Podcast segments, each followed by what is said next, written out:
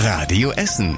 Der Tag in fünf Minuten. Am 16. September. Ich bin Zoe Tassovali. Schönen guten Abend. Die Essener Polizei ist heute deutschlandweit in den Schlagzeilen. Leider aber mit keiner guten Meldung. Unsere Polizei ist ja auch für Mülheim zuständig und dort sollen Polizisten auf ihren Handys rechtsextreme Bilder ausgetauscht haben. Das hat jetzt schwere Folgen.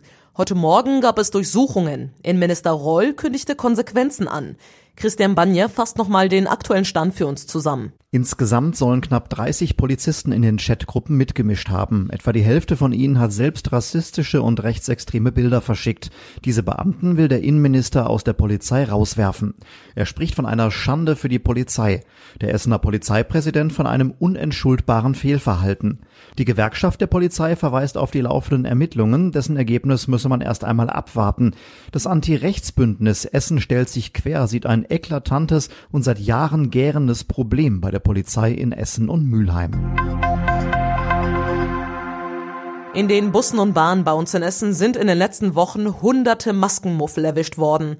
Das Ordnungsamt kontrolliert immer wieder auf verschiedenen Linien. Dabei wurden bisher fast 450 Fahrgäste erwischt, die die Maske gar nicht oder falsch auf hatten, sagt die Stadt. Die Folge? Bußgelder in Höhe von fast 80.000 Euro. Dazu kamen in den letzten Monaten viele weitere Verstöße gegen die Corona-Regeln, zum Beispiel Menschen, die in zu großen Gruppen unterwegs waren oder nicht genug Abstand gehalten haben. Insgesamt hat das Ordnungsamt schon mehr als 2200 Fälle aufgenommen. Für das geplante Bürgerrathaus in der Innenstadt wird deutlich mehr Geld fließen als eigentlich geplant. Die Schätzung lag anfangs bei 120 Millionen Euro. Weil Bauen aber immer teurer wird, spricht die Stadt jetzt schon von fast 160 Millionen Euro. Das neue Rathaus soll sich aber immer noch lohnen. Es wäre zu dem Preis für die Stadt günstiger, als viele weitere Jahre Büros zu mieten, heißt es. Das Bürgerrathaus soll an der Stehler Straße gebaut werden.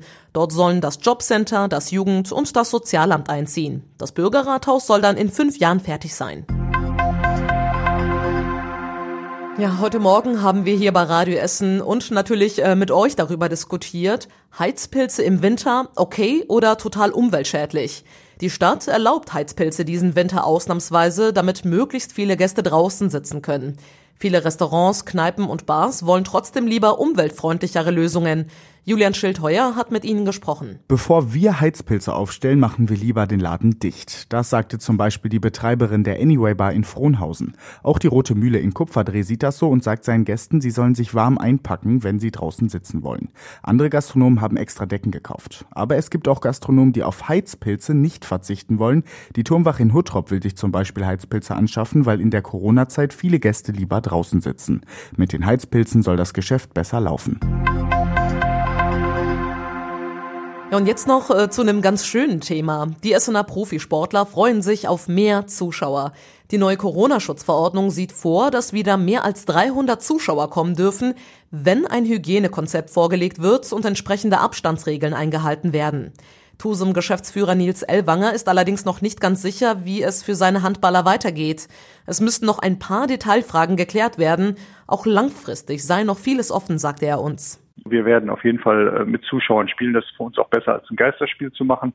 Wenn wir das auf einen längeren Zeitraum betrachten, auf die ganze Saison, dann geht das natürlich nicht. Dann wäre das eine wirtschaftliche Katastrophe, wenn wir äh, nur mit vier oder 500 Zuschauern die ganze Saison spielen müssten. Die Fußballer von Rot-Weiß Essen planen für das nächste Heimspiel mit 5000 Zuschauern. Es soll aber nur Sitzplätze geben. Vor Corona war das Stadion manchmal doppelt so voll.